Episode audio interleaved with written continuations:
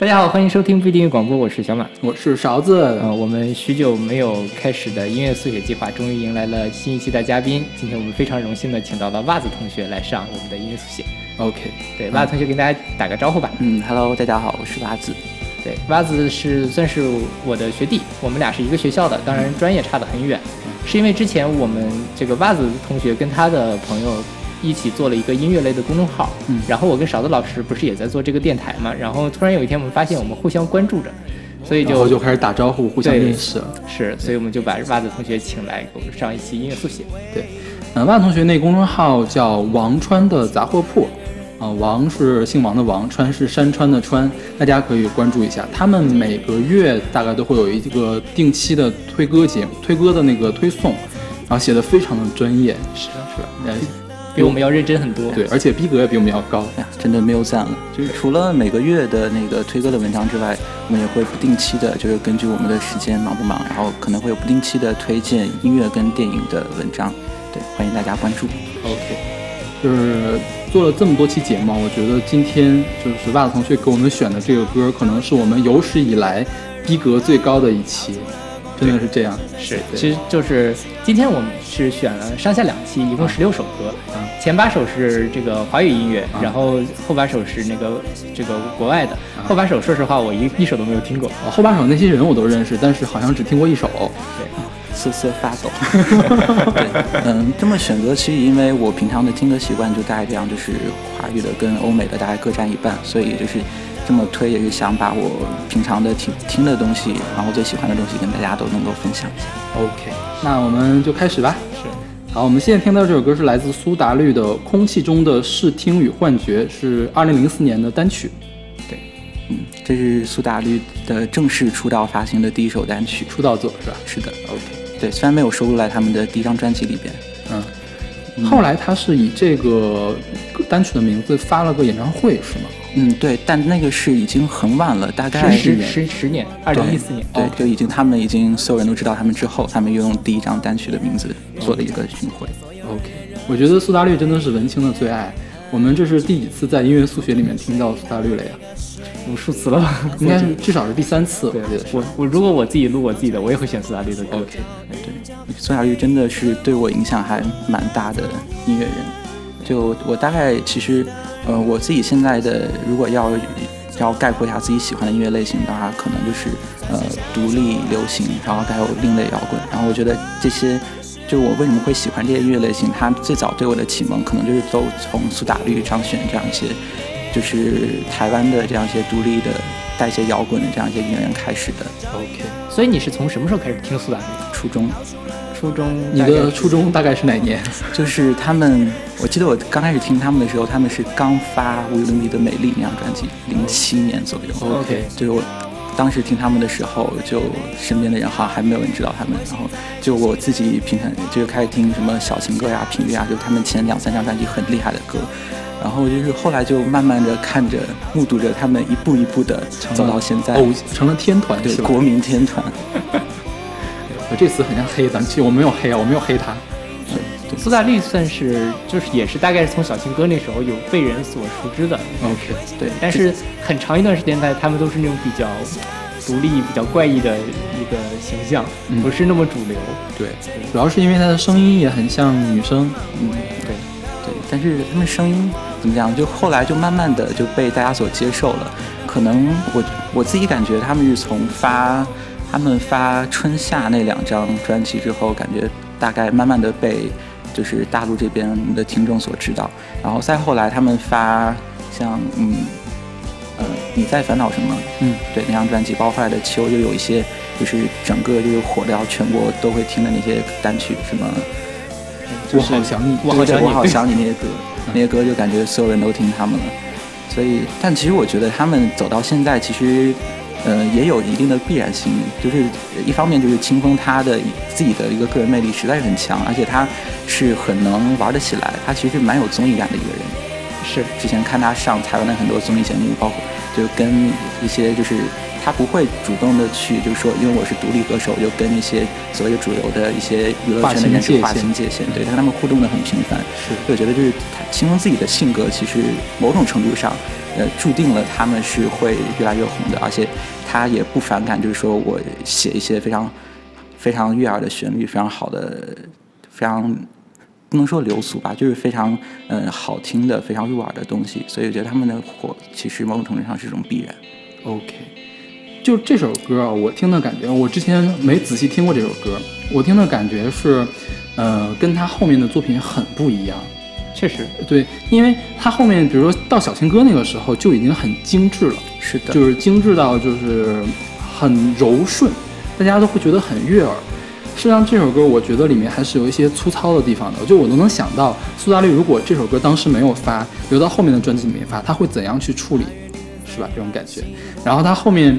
呃，那个结尾的时候，那有那个哎哎哎哎那个声音，你知道我突然想到了谁吗？我想到了那个 The Cranberries，就开百利。我后来查了一下，好像吴青峰也挺喜欢小红梅的，是不是？嗯，应该是吧。我觉得其实，呃。不只是吴青峰啊，就王菲受 Cranberries 影响也很大。我觉得那从那个以来，其实我觉得就是华语音乐人里面受他们影响的人应该还蛮多的。是，嗯，包括我也觉得，就是你听你听这个歌，你就还可以明显的感觉出来他们很青涩那种校园乐队的那种味道。包括吴青峰他的自己的声音跟小情歌跟后面还不太一样，就是他这首歌的声音，你还会听到有一种怎么说，有一种很少年的那种感觉出来，就没有那么。就是就是没有经过雕琢的感觉，对，是吧？或者用不好听的话讲，就没有那么像女生。然后你听小情歌，就是没大家一听小情歌会觉得听不出来是，对。但是如果先听这首歌的话，大家应该不会有什么就是疑问，他是男生还是女生？OK。然后这歌听起来好像还挺欢快的哈，你看这个歌词写的是有点丧的感觉，是不是？我觉得就刻画了一种非常某那个迷幻的一个感觉。我觉得他这个歌词我也是。虽然我粉了苏打绿很多年，但这歌词我是这次准备节目的时候才看。我觉得就前两句写的是真实的事情，往后面就开始放飞自我了。就厌世气泡隔出了一片绿林，我觉得这句话太吸引我了。对，就是感觉他就是清风在大学时期写的歌词，有很多这种很迷幻或者很怎么讲，就是意象像童话一样。对，就是意象很那个堆砌的这样一种感觉。他在前两三张专辑里边都有一种。都有些这样的歌词，然后到后面，不知道是他人生经历的变化还是怎样，就歌词就大家越来越能听得懂，或者越来越像那种呃林夕啊，就像那种就是那些人写出来的情歌歌词一样。OK，所以我觉得就是他前期的作品里面展现出，无论是从就是作曲啊、编曲啊，包括他的唱腔、作词里面展现出了这样一种很带一点点青涩的这种少年气息，是我一直很喜欢他们的原因。OK。也可以看出来，袜子同学也是一个标准的文青。是对，嗯，其实不喜欢给自己贴文青这个标签。现在说文青像在骂人是吗？对啊，但其实因为 并没有这，我没有这个意思。没有没有没有，就是其实我是呃听歌跟看电影比较多，但我就是这些年不太看书，因为所以我不敢给自己就是说自己是文青，因为感觉自己文艺文艺嘛，可能文的东西看的比较少，可能艺的东西关注的比较多。可能是这样，就是要求太高了，是吧？是。那好，那我们来听这首来自苏打绿的《空气中的视听和幻觉》。大约凌晨三点半醒过来，莫名其妙喝了一杯苏打，也是气泡割出了一片绿林，微微不安。又或许我们两个人的蝴蝶，看着飞鸟，我身体跳芭蕾，就这样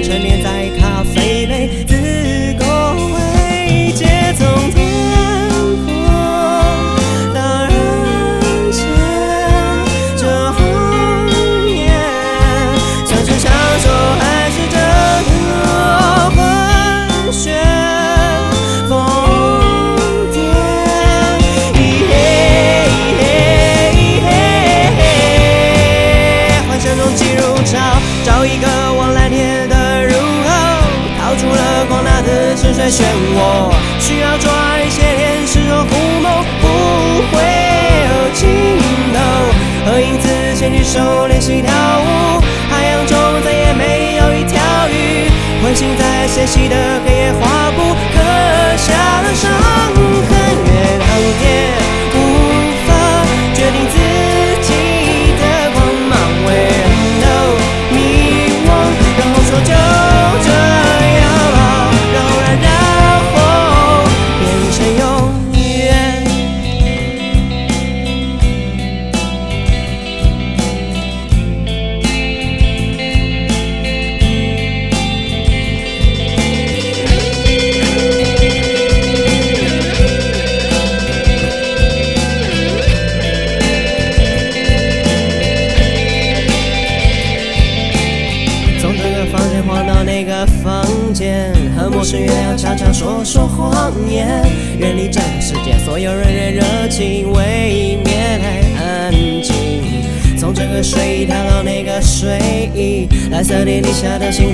声叹气，放下一扫手段寻找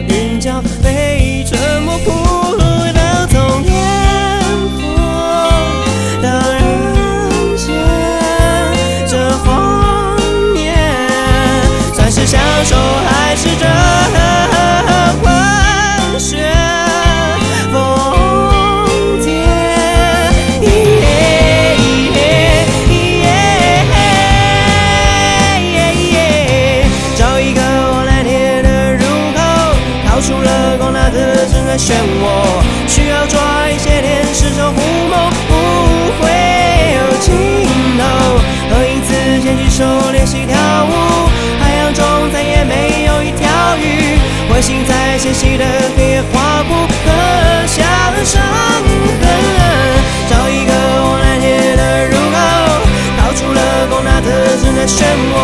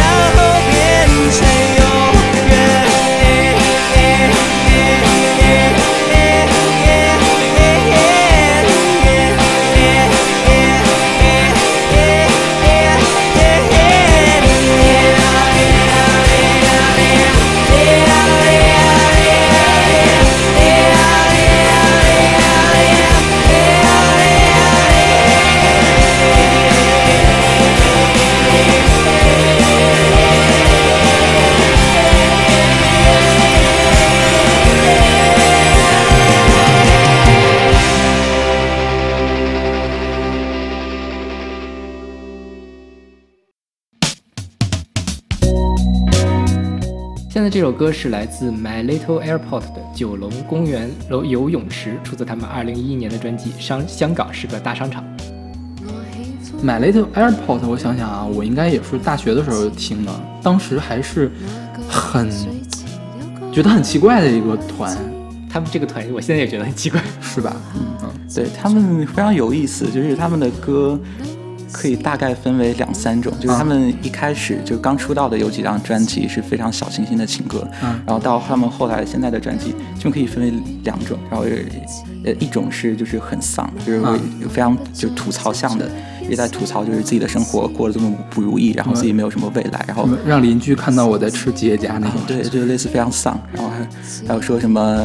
还有一首就是在叫《爱情 Disabled》，就是他上公交上公交车打卡，他就看见前面说老人什么老人卡免费，学生卡怎么怎么样，我说，然后他说我觉得我也是残疾人，因为我没有爱情，我不懂得怎样去爱，你爱给我免费。然后、啊，然后还有一种就是，就是还是他们很小清新的一些情歌，然后他们最近这几张专辑比较爱讲一些就是少儿不宜的东西，什么类似跟谁约出去，或者说什么就是去做大保健，就这样一些歌。哦，他从一开始好像就这样，我们还选过，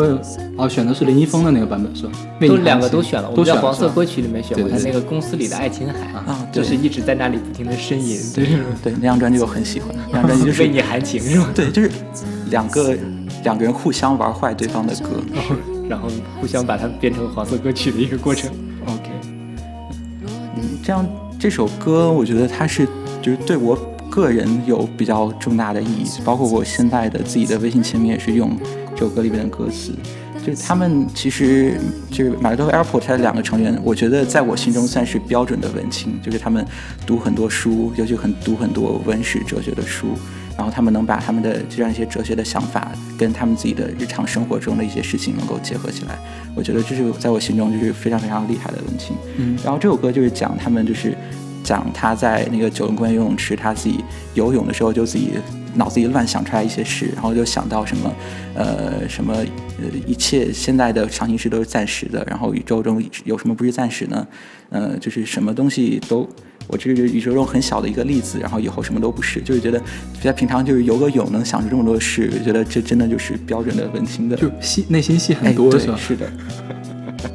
我经常这个样子啊。好吧，嗯，其实所以你是文青啊？OK，谢谢谢谢。对，然后九龙公园游泳池，就是他们的歌还有很大的一个特点，就是特别爱把香港本地的地名写进去，就每张专辑可能都会有三四首，里边都是香港各地的地名。就是像我之前我是两三年前去过香港，因为当时已经听很多他们的歌了，然后还专门就是去过，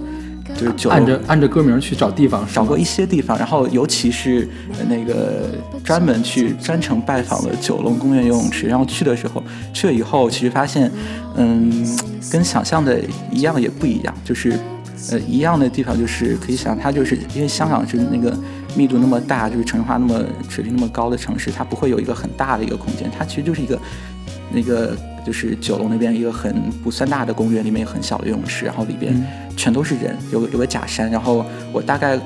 就是大概临他们关门之后去的，感觉泳池里也全都是人，就感觉我自己如果是在那那么嘈杂的情况下里面去是游泳想哲学的是的。是吧，对也也也没准儿，你当你置身于这个人群之中的时候，就觉得啊，我什么都不是，旁边都是例子，我也是例子。啊，是，可能就是你在那样一个环境中，你反而能够超脱出来，就是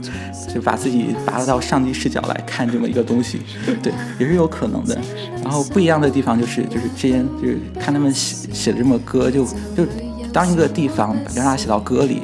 作为一个作为作为一个听众，你一开始去听到这首歌的时候，它这个地方就会在你心里不由自主的会有一些神圣化的感觉。但当你自己去到那个地方，可能就是你会觉得啊，其实也不过如此。是我听 My Little Airport，他去年是出了一张专辑，对吧？对对他们大概现在每两年大概会出一张专辑吧。是，我觉得就是一个文艺青年的成长史。当年在讲说，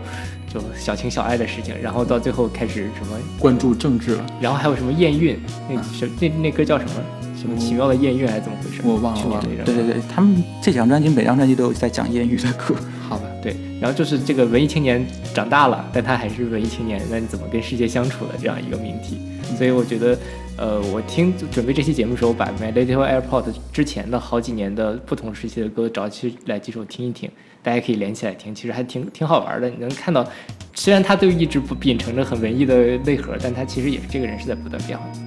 嗯，对，就是其实我自己听港乐算是很少，但是我真的是非常非常喜欢 My Little Airport，就是、觉得还就是其实我们在一说香港音乐，我们想到的就是包括之前的一些四大天王，包括再往前就是一些很主流流行的歌手，但是我觉得香港的独立音乐的话，我觉得 My Little Airport 一定是你一定一定要听的。嗯。因为我觉得 My Little Airport 除了它的内核比较文艺之外吧，它的音乐其实做的并不差，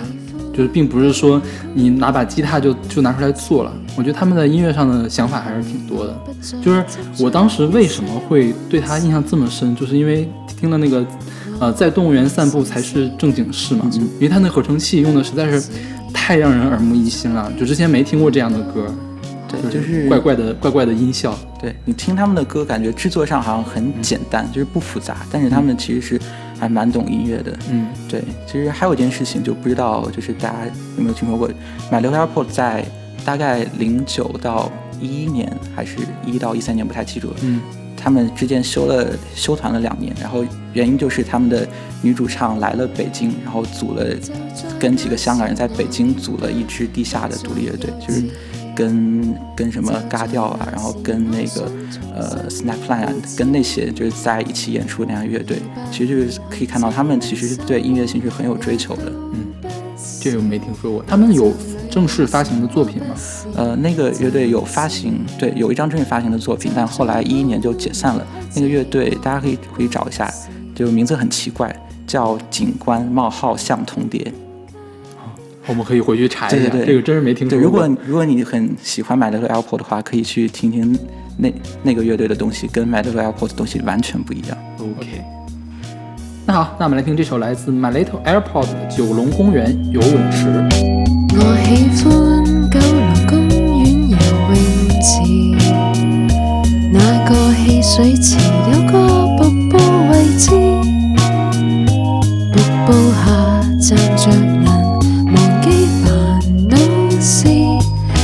个星期我都会去一次。我喜欢九龙公园游泳池。那里我不再执着一些往事，我如是细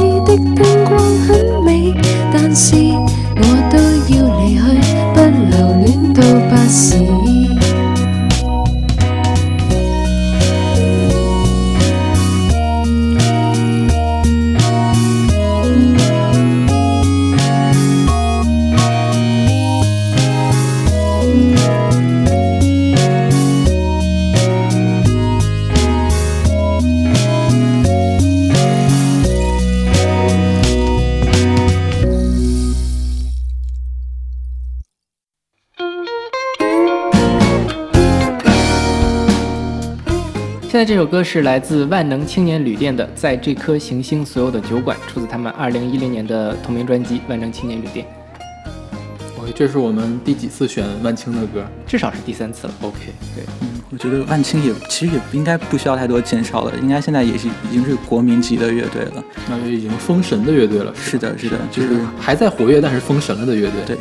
在加引号吧，在加引号的文艺青年里边，应该没有人没听过万青的歌。我觉得也很正常，就是，嗯，他那张专辑一摆出去，你一听，你会觉得没有人能拒绝这种东西。对，就是从歌词，然后到他的旋律，到他的整个的一个音乐性上，觉得都是这样。但是可惜的是，他往后就再没什么作品。产量太低了。是，据说今年会发新专辑，就是去去年底说今年发新专新专辑，然后今年还在说今年发新专辑，反正现在已经年终了，就不知道今年能不能等得到。没事，十二月发也是发。我倒是希望他就是宁可不发，也不要发一个不好的。嗯，但是是的确也很久了，七年了已经。对啊，是。所以你为什么会喜欢万青呢？就是除了大家都喜欢万青的那些原因之外，有没有什么特别的？对，然后刚才其实刚才说的就是，我觉得这就是一个很重要的理由，就是没有人能拒绝他，就是我也拒绝不了他。另外一个原因就是，嗯、其实是想把他跟去年特别火的草东对，有很多人把他们拿拿来对比嘛，说他们很像。然后我觉得他们像的东西，可能还不太是在音乐方面，可能还是在他们的歌词或者说他们所整个音乐所表达出来的嗯情感，或者说表达出来的那种感情内核上，我觉得他们都是很相似的。就是他们大概就是你通能通过这张专辑，你能看到整个这一个时代的青年的这样一个他们的一一一些内心的一些想法，或者一些一些共同的一些一些迷惘啊，一些愤怒啊，这样这种感情，就是你的心里的，你可能你心里这种感情，能够在听万青跟草东这两张专辑的时候，能够得到最大的共鸣跟释放。我觉得这是他们两个乐队最相似的地方。OK，就是说迷茫什么的，是吧。呃，我去年咱们在录年终榜的时候聊到草东的时候，我不是讲了一段我对草东的看法吗？嗯，草东大家就在就是台湾很喜欢说他们是这个所谓的卤蛇时代，就 loser 的这个时代的一个代表，但你觉得半青也是这种所谓的 loser 文化，或者是这种情况的呢？就你你就他俩有什么不一样的地方？不一样的地方，其实，因为我刚才说他们都是代表了一个时代的青年的声音，但其实他们的那个时所谓的时代是不一样的，就是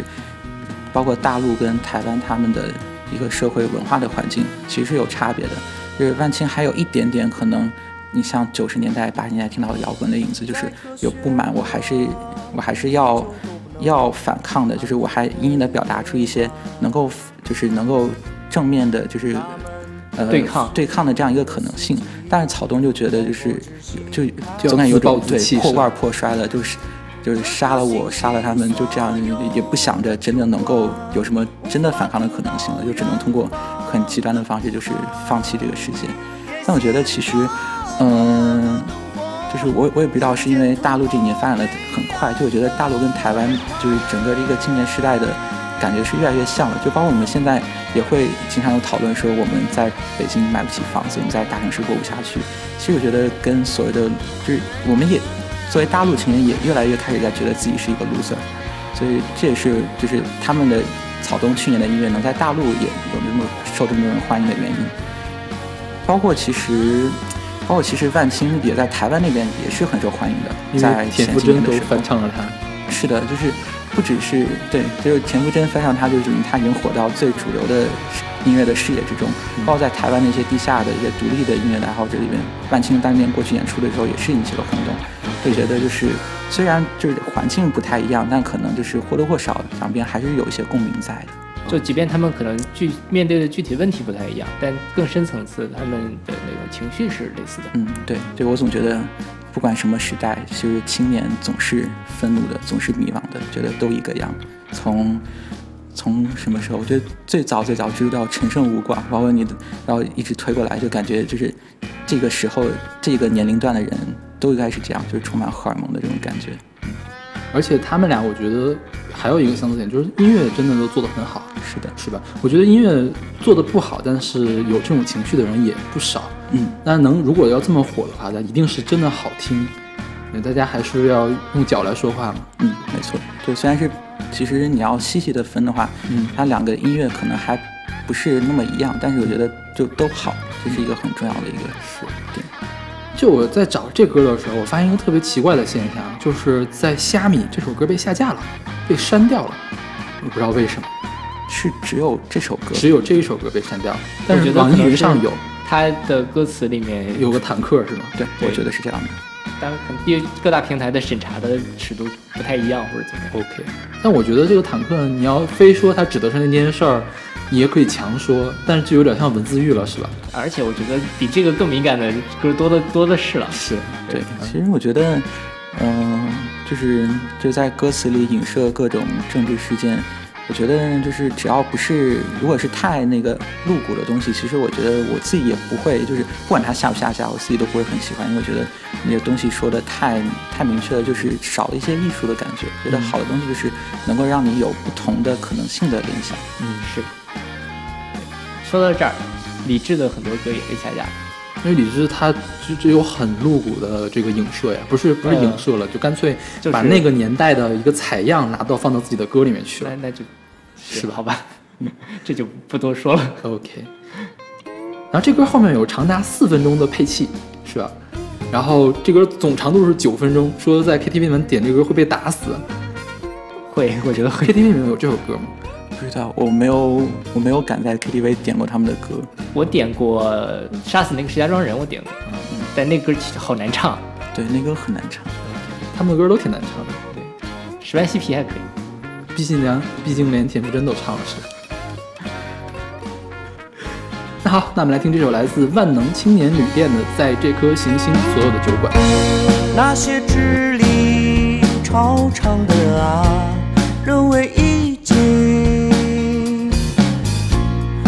起了云和闪电的脾气，就不再迷惑，就不必了解自己、世界和他人。每天只管被微风吹拂，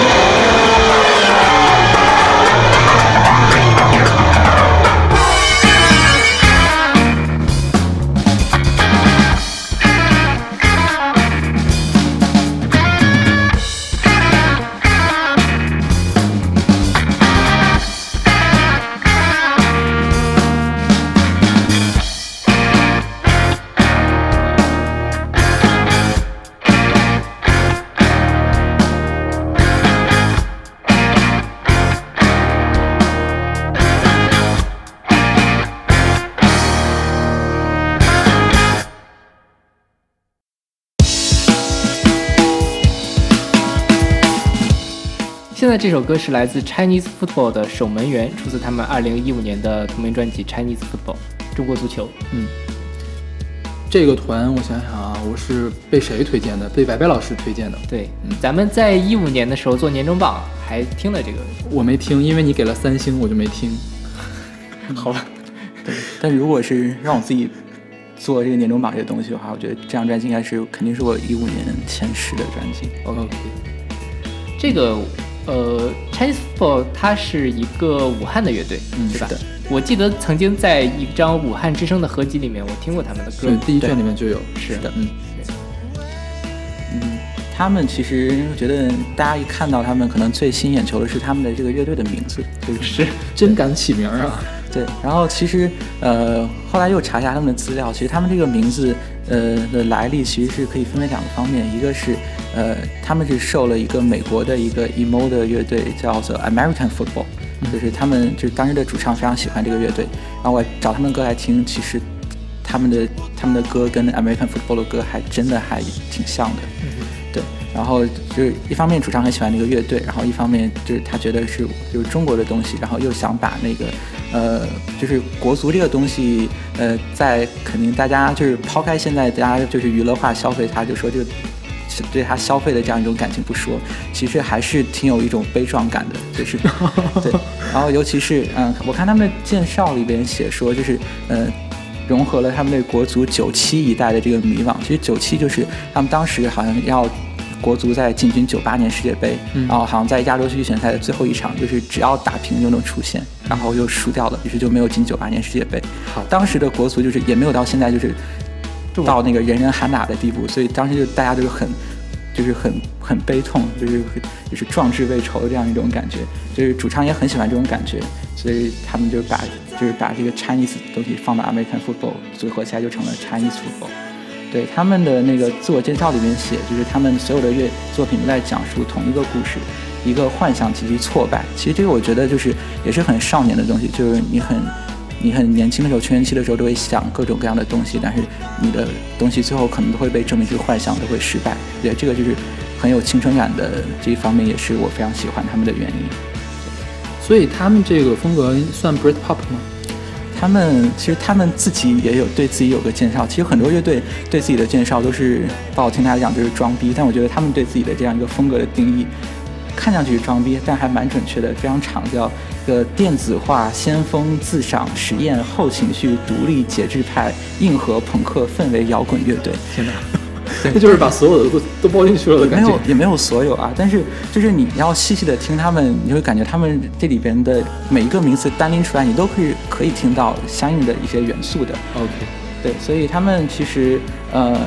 你听他们，你听他们的录音室专辑，你会觉得他们有点像 Britpop，就是你觉得他们旋律写的不错，嗯然后有一点感觉还小清新，没有那么燥。但是我前一段时间去听了他们的现场，他们的现场就真的比录音室要燥很多，就是吉他刷起来，鼓打起来，他们的现场可能就更像一个 emo 的乐队，更啊朋克一点。啊，就就是觉得他们就是这个这一大串的描述他们的风格，其实看似是对齐，但是还是觉得很准确的。好了，说到这个风格啊，我这次重新听 Chinese Football 的歌，我一开始以为他们是一个数学摇滚的乐队，是的，对，然后就觉得，因为我最近听了一些这方面的歌，就是还有点像，但是就像你刚才说的，它还是一个这个 emo 的这个感觉，这两个其实就蛮冲突的，在我看来。嗯，对，其实我看过主唱一些采访，主唱一开始其实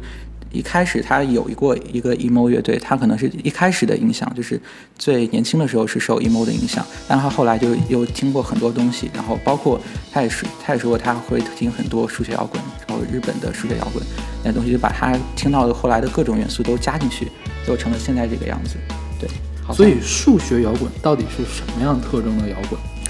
数学摇滚其实就是你一听，我觉得有有两个特征，一个特征是他们的节奏非常的复杂，嗯，就是我们一般的歌一般都是什么四拍子嗯或者两拍子，然后他们会有一些奇七拍子。奇数拍，对啊，七拍九拍这种的，所以你听他们的节奏会很很复杂，然后听他们的鼓，就是他们的那个鼓点的存在感非常强，因为节奏很复杂嘛。然后另外一个可能就是他们的旋律，旋律是旋律，你会觉得还会很流畅。然后另外一方面就是他们的那个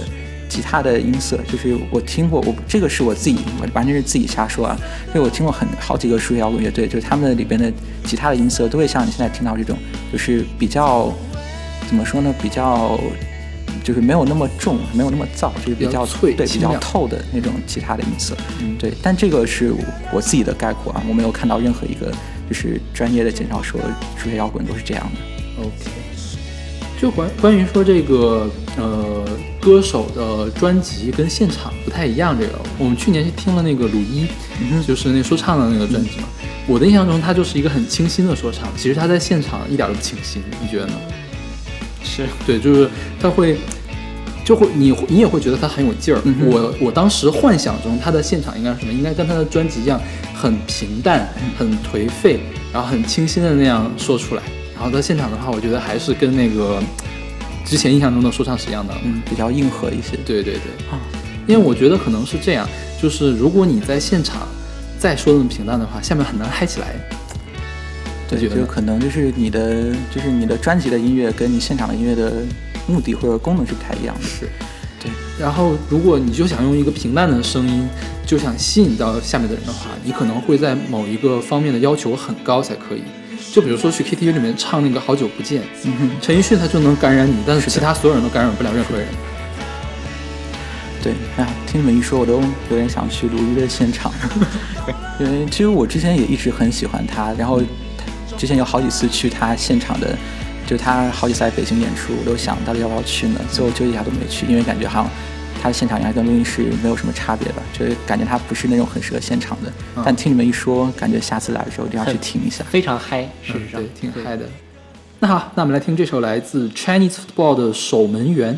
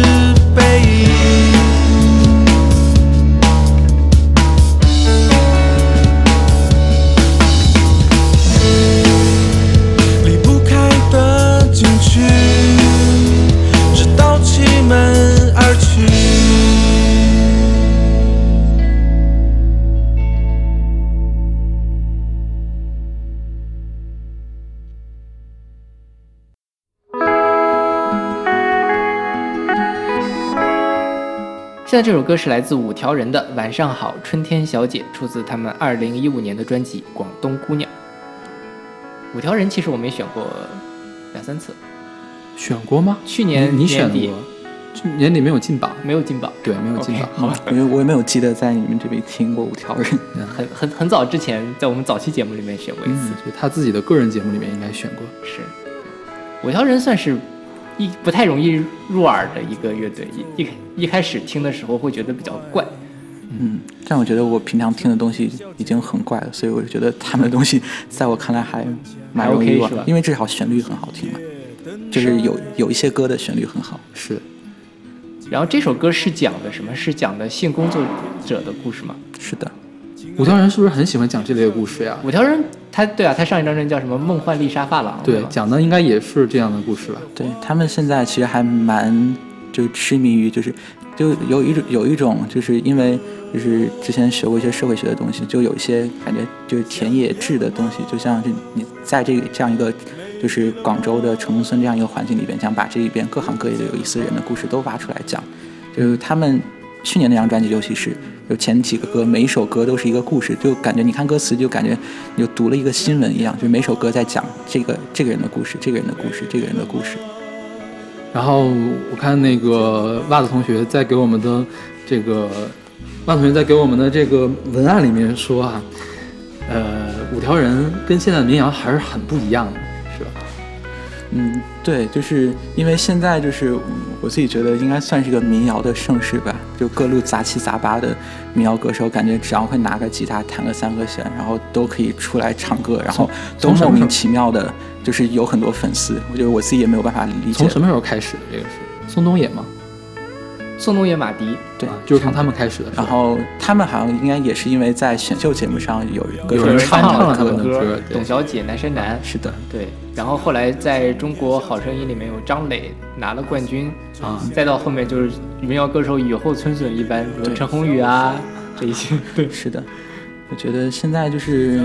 肯定是就是民谣音乐人的好时代，但是就是一个东西发展的就很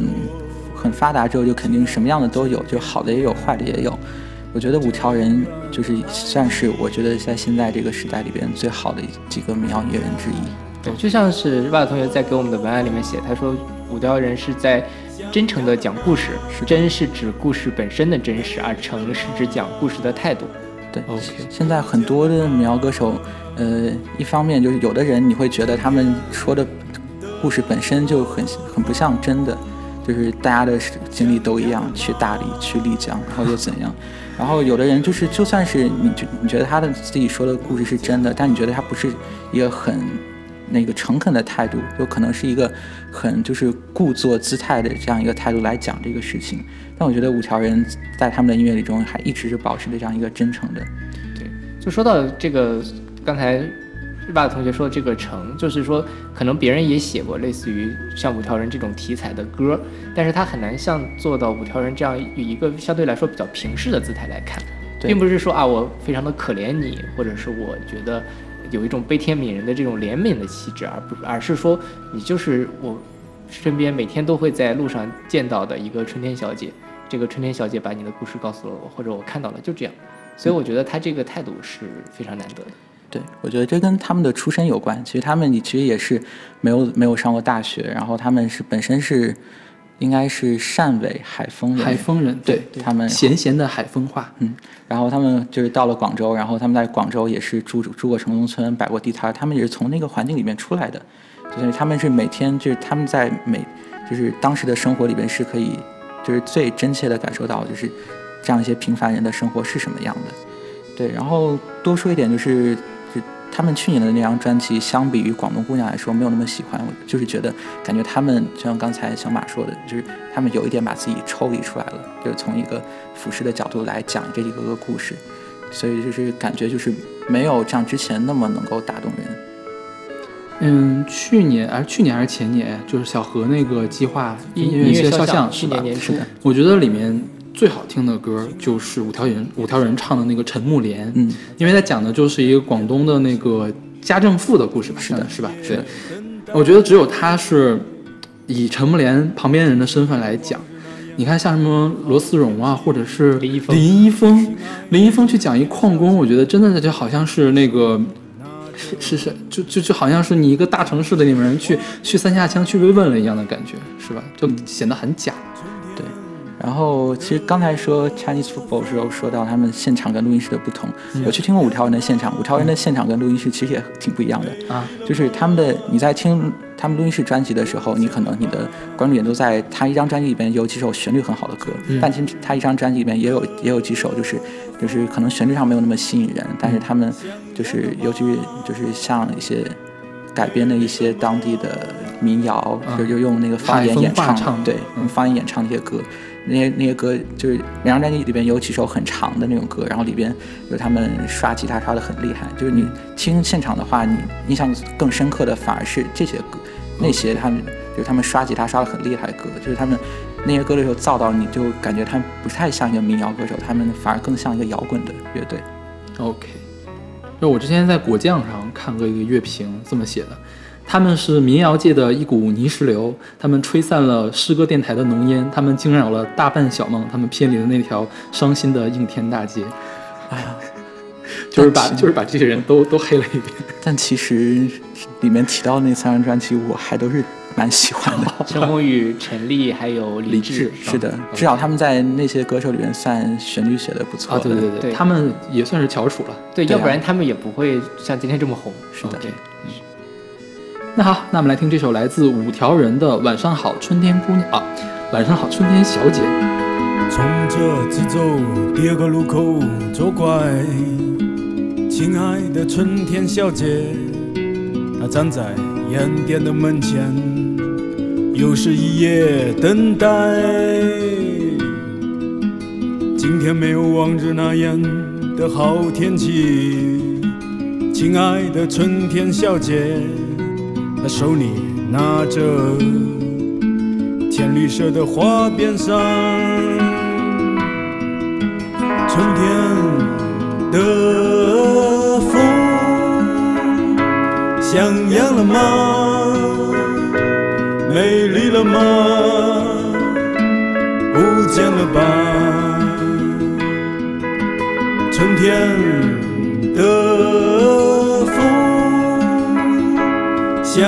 了吗？美丽了吗？不见了吧？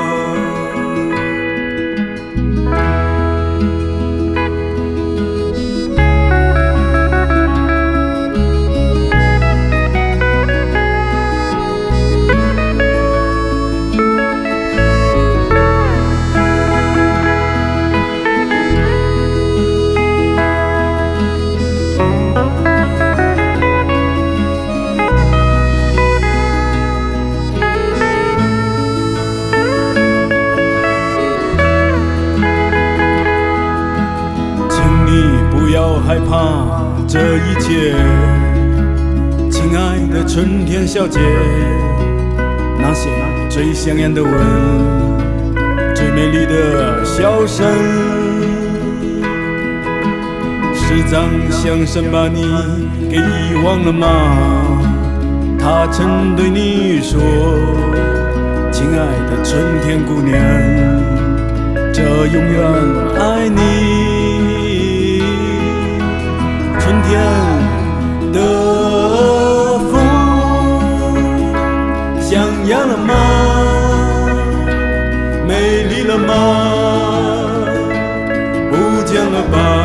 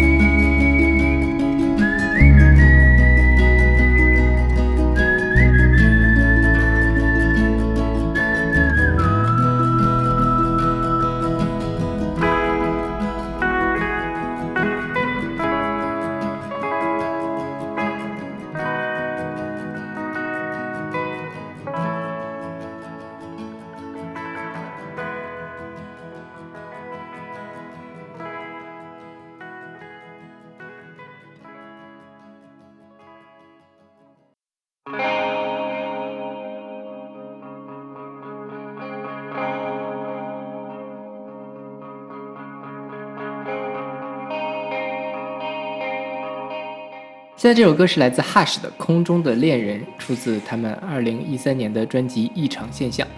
之前我们在一期音乐速写，就上期音乐速写里面也选了 Hush 的歌，当时我们还专门为大家分辨了 Hush 和 Hush 的区别。嗯，对，这这首歌是来自 Hush 乐队，是的，对对，就是他名字后面会有一个惊叹号。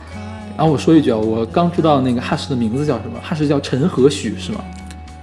差不多吧，不是他的本名，就是何许，其实也是 Hush 的音译，对，我还以为是因为他叫陈何许，所以给自己起名叫 Hush 呢。不是不是，听起来不太像是一个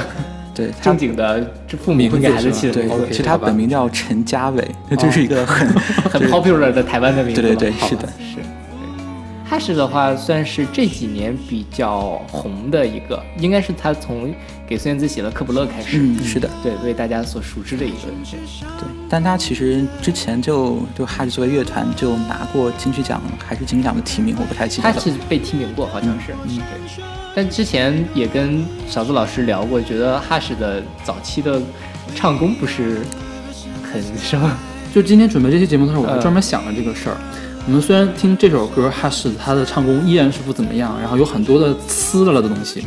我想了一下，这歌可以给谁唱呢？想了一圈儿也没想出来可以给谁唱，谁都唱不了。对，就是我就想说，就是虽然就是哈士在我心里面，就是他的写写词比写曲要好，然后写曲比唱的要好，嗯但但他自己的作品，你听这种歌，你会觉得他的整个的一个是整首歌是一个整体，它是一个自洽的东西，就是它的唱腔就是这种半破不破的唱腔，嗯跟这个词曲，它这个整个一个气质是融合的。是对，所以我觉得就作为一个唱作人来说嘛，其实你不一定需要唱得很好，但你一定要保证你自己做出来的东西是一个完整的一个自洽的一个东西，我觉得这个就很合格了。嗯，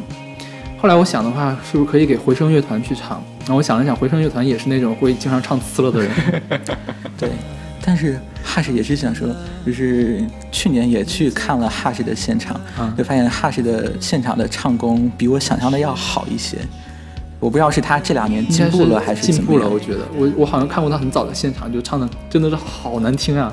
对，然后去年就在去年就在那个十三 club，就是我们学校附近的那个 live house，、啊当时去的时候就觉得，哎，好像就是至少是没有什么太车祸的，就没有什么问题的，就整个你听下来就感觉很顺的东西。那场很火吗？人多吗？那场人很多，人就是哈士现在在大陆也彻底的红起来了，是吧？嗯，对，我觉得就是哈士，其实他们也算是就是，我觉得就是跟苏打绿一样，就是独立从台湾独立音乐独立圈慢慢的走走走到主流。然后我觉得哈士他之后应该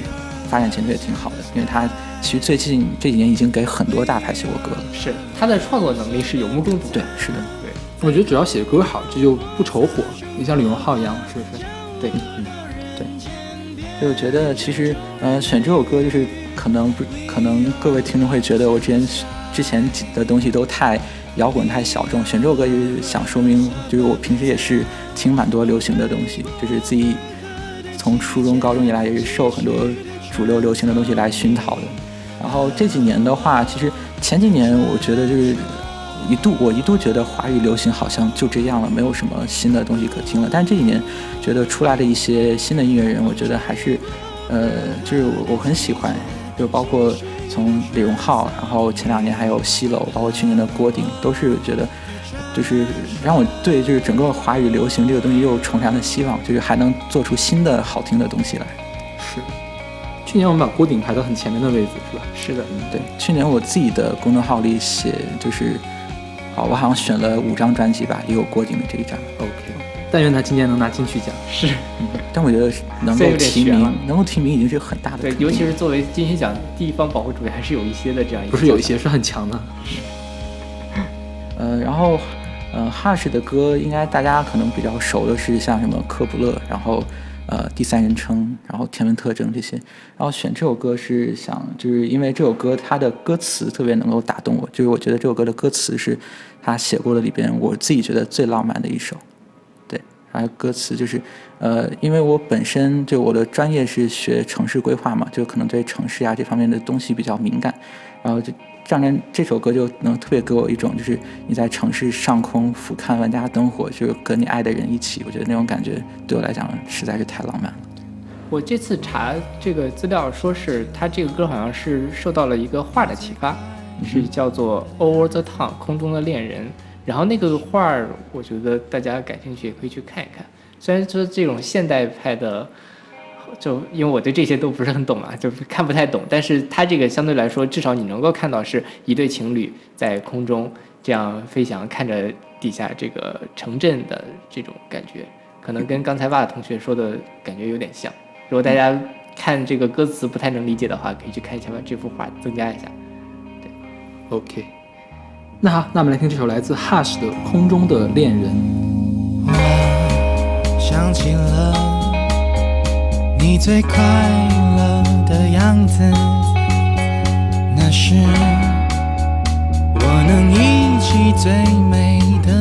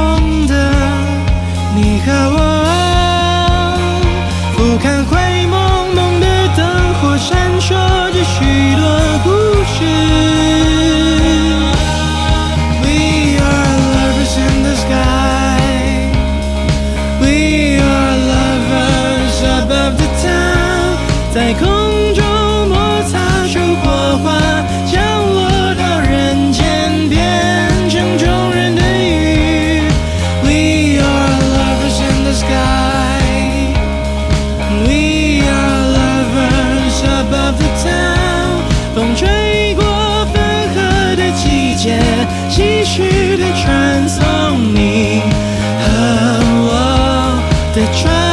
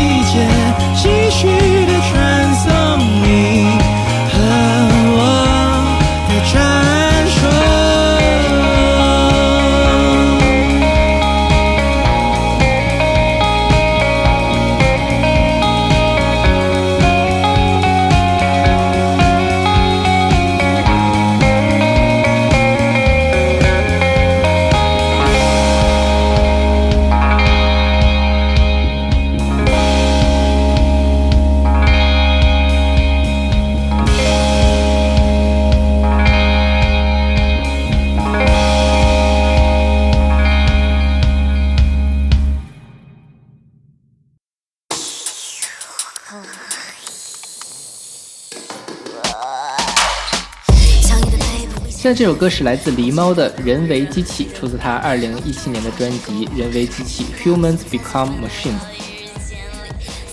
狸猫是去年非常就突然间火起来的一个女的说唱歌手。呃，说她火呢，就是说她突然一下子有名了，就是是的，可以拿出来说。但是我估计大家都没有听过她唱的什么歌，是吧？我觉得很多人都没听。过，至少我我之前是他在豆瓣上有一个访谈啊，我是从那儿知道的有狸猫这么一个人啊，对，但是那个狸猫，我觉得大家听这个歌就觉得他这个这个很复杂，然后也很不好懂乖戾，包括他在那个豆瓣里面访谈也是放了好多的照片，我依然不知道狸猫长什么样子。OK，但我觉得那个可能是因为他本人比较胖，然后不像，可能放的照片就故意就是 P 的比较对对，或者遮脸遮了很多。OK，然后选这首歌是觉得就是平常听说唱的东西也不少，然后想拿一首说出来，嗯，拿一首来说一说。嗯，自己平常听说唱其实比较多的，知道华语这边应该还是 jazz hip hop 的，但是这就这方面的，就是两位在电台里边学过很多很多歌了。对，包括我本来想，其实我本来想选的是蛋堡的《坠落》，但是我刚选完那一首就发现你我们刚在前对上前对上两张是的，然后所以我就换就换了一首歌，然后嗯、呃这首其实我认识狸猫是因为就是我们呃可能之后英文那篇里面会介绍一个音乐人叫 Grimes，然后他在 Grimes 里在一五年的一张专辑里边。来有跟李猫合作，然后出过一首歌，然后那首歌也是听完之后，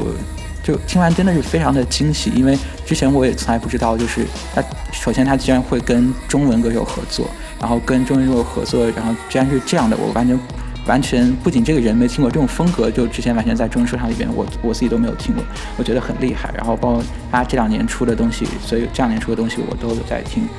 嗯，我是觉得就是现在就是在中文的说唱，其实，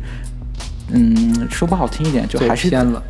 嗯，你是说他的东西走偏了？不是是说中文说唱走偏了。嗯，我我倒是觉得就是还是在就是在就是跟着欧美的潮流，就是比欧美比欧美慢一步。因为前两年 Eminem 那么流行，然后国内的一些硬核的东西就很多，然后这两年可能 Trap 很多，然后国内的 trap 就开始多起来。对，但我觉得就是就还是就是就是怎么亦步亦趋，或者说拾人雅慧的感觉。但我觉得还是有一些说唱音乐人，就是你这个东西你放在国外也是很先锋的东西，像狸猫，然后包括像小老虎，觉得他们的东西就是就是很你放在国外也是很先锋的。我觉得我们就是我我对这些东西会我会觉得他们格外的，就是比其他普通的一些 trap 跟那些 jazz pop 会更厉害一些。对狸猫的歌，我听了的时候，我也想到了小老虎，就是因为它跟我平时听的说唱的感觉不是特别一样。太不一样了。对，但是现在如果有乐评人来说的话，我觉得可能会批评他的 flow 不够好，是是吧？因为我我我因为我我是不是很懂这边，所以我也我我我不喜欢的，我不敢说它不好，但是我确实是没有很喜欢狸猫的这个作品，因为呃，据我的理解，flow 的话，起码要是跟 beats 合的比较好，就是你一句话一句话要拆的比较比较工整，或者拆的比较顺耳。但狸猫它显然是刻意不这样做的，对是吧？它它会把很多个字儿挤到了一个短拍子里面去，然后一长拍子你又不怎么说话，这就很奇怪。所以说，我也我不知道这可能是将来的趋势会变成这个样子，也不一定是将来的趋势，有可能它就一直是一种小众的流派这样发展下去。因为在国外我也没找到对应的人，嗯完全没有，是是吧？对，这个是我觉得，所以那个 Grimes 来找他合作嘛，就是因为他在国外也没有这样的东西，可能他也觉得这东西对他来说是耳目一新的。对，然后刚才小老师说到一个词，我觉得很关键，就是刻意，就是他不是因为他不是像那个什么庞麦郎那种，他就是 他就胡说一通，然后被捧得那么厉害，就是你你你可以听得听得出来，他是刻意这么做的，就是他在就是刻意的去打破之前那样一些评判的标准，所以我觉得就是他好不好，就是我也不会说，我也自己个人没有特别喜欢这种东西。那、我觉得这个就是很就是一种新的东西，我觉得呃适合嗯来给大家分享一下，有意的尝试。对让大家知道，就是我们还有这么说唱、这么做音乐的人。对，我觉得也是，就是你没听懂的东西，你不喜欢的东西，可能是没有听懂，而不是它不好。我觉得是这样。对，就像左小诅咒一样，它的跑调都是刻意的。嗯然后这狸猫的这个歌的歌词啊，大家感兴趣去看一下，因为说实话我一句也听不出来他在说什么。我也听不出来。但是看他的歌词，其实我觉得写的有一点像刚才我们聊到苏打绿早期的时候那种意象拼接，然后两个看起来完全不相关的东西叠在一起这种感觉。嗯，虽然也很晦涩，但是呃，你自己琢磨琢磨，它也并不是纯粹的成语接龙或者是怎么样，它还是有一些意图在里面的。对，大家可以对照着这个歌词再去看。嗯，对，包括他这张专辑叫做什么“人为机器”嘛，嗯，我一开始以为“人为”是“人为”是一个词，对，结果发现是人变成了机器的这样一个概念。对，这个还是要去跟歌词或者怎么结合起来理解一下。嗯，对，就是对狸猫跟小老虎，我就很喜欢他们的地方。另外一个地方就是他们的歌词，因为我觉得他们歌词写的都非常棒。就是他们就是看着很诡异，但是你想象，就还是有一些可有很多可以琢磨的东西。他们有一个统一的完整的气质，你说不上来是什么样的气质，但就在那儿，就是他就觉得很吸引着你。就是它是荒诞，但不是荒谬。是对，这狸猫这个我不知道。说到小老虎，我觉得小老虎的歌词我是能感觉到他的那种气质。对，我觉得他就是那种北京男人特别玩世不恭的，然后又很认真的那种性感的成分在里面。但是又比那些什么龙井说唱，就比那那些要高级很多。就是有文化的北京人的性感。是的。然后他跟 Grams 合作的这那首歌《Scream》是吧？据我的印象里面，好像是第二首在国外的唱片公司里面推行的国外的专辑里面出现中文。之前是 Tricky，Tricky 跟那个费费荣是的，有一首中文的歌，唱的很像王菲。然后这好像是第二首，所以才引起那么大的关注。对，哦，对，你觉得说到费费荣也是，就是这他跟狸猫都是很诡异，走很诡异的路线，而且都是出口转内销。对对，现在国外火起来，然后国内才知道有这么个人。对啊，对，说到刚才那首歌，就是他跟 Grams 合作的那首歌叫《尖叫 Scream》，然后大家可以去听一听，然后是一首就是小黄歌，歌词写的非常的有意思。OK，那好，那我们来听这首来自狸猫的《人为机器》。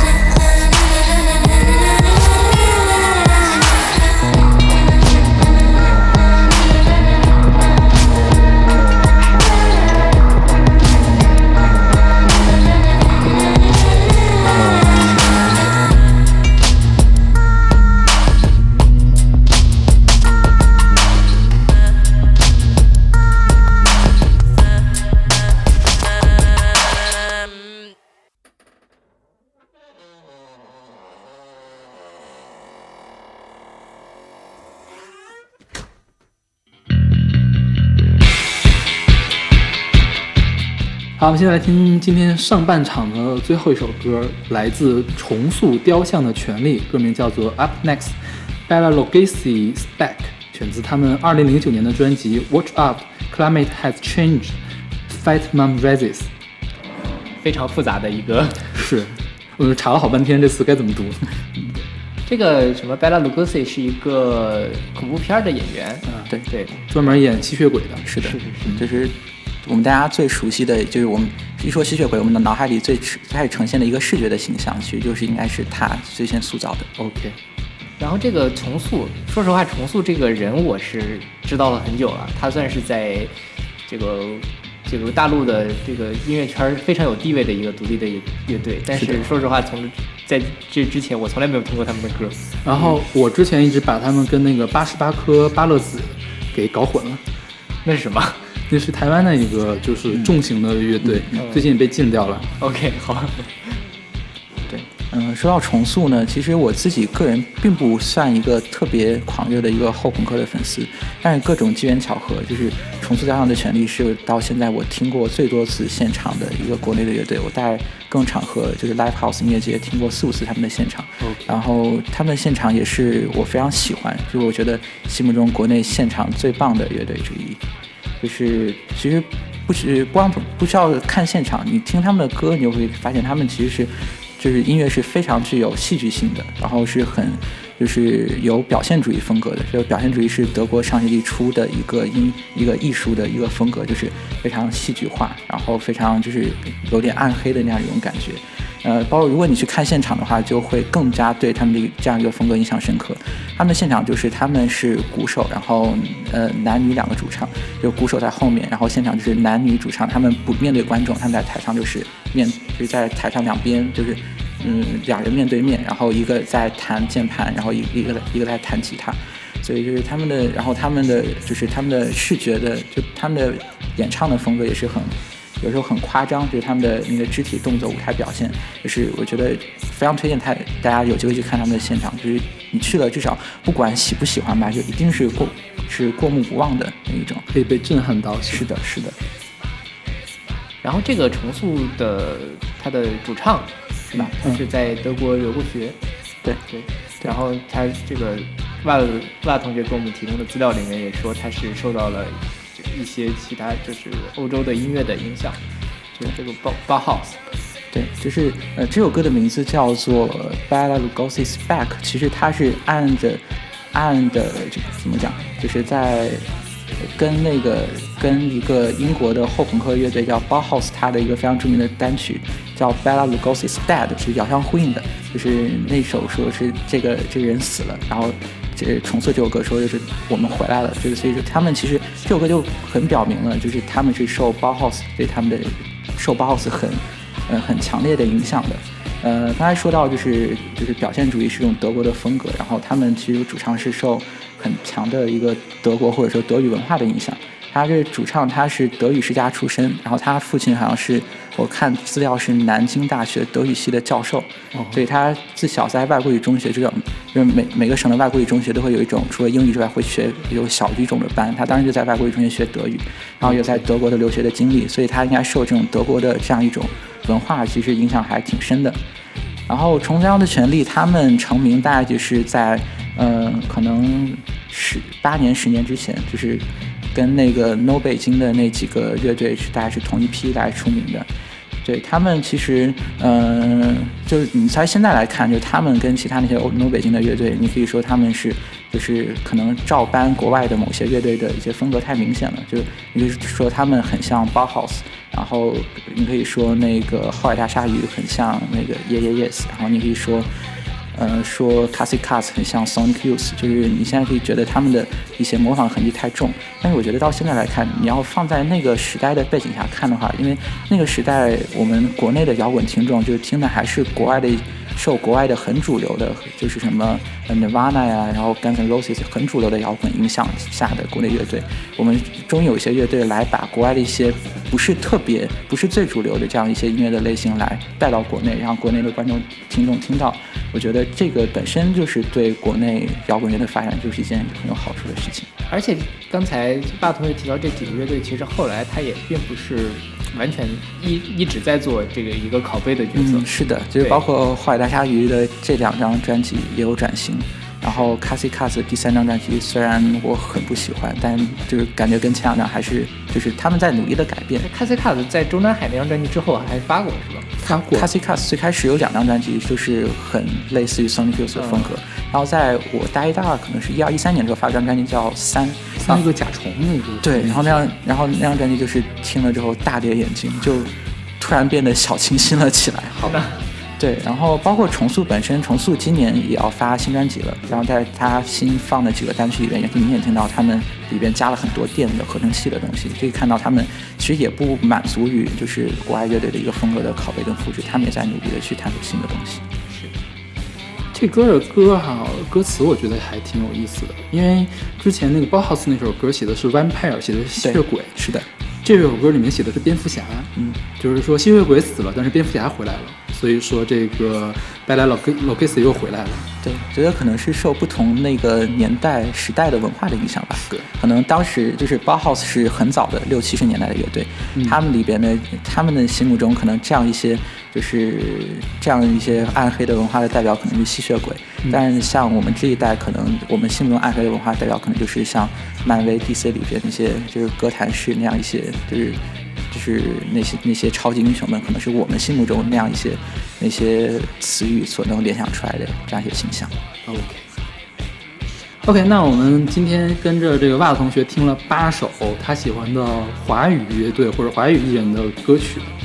嗯，下期呢会继续跟着娜娜同学来欣赏他介绍的一些英语歌曲。对，大家觉得这期我自己觉得这期的选歌就已经逼格很高了，下期的逼格会更高的。OK，大家敬请期待。对对，那欢迎大家关注我们的微信公众号必定 FM，的上面会有定期的乐评推送、音乐随机场，因为我们每周末会有一个呃小的推歌节目，就是我跟小马会说的比较少，主要给大家听歌。嗯，那我们在每期的推送的后面呢，会附上我自己的个人微信号，啊，我可以把啊想加入我们微信听友群的朋友呢拉到群里面去。对，然后大家如果想来加入我们音乐素野计划，也欢迎通过这些方式跟我们联系。OK，对，那我们今天先暂告一段落。对，这个袜子同学的这个听歌历程的上半部分，然后我们下期节目继续。嗯，好，下期再见。嗯，下期见。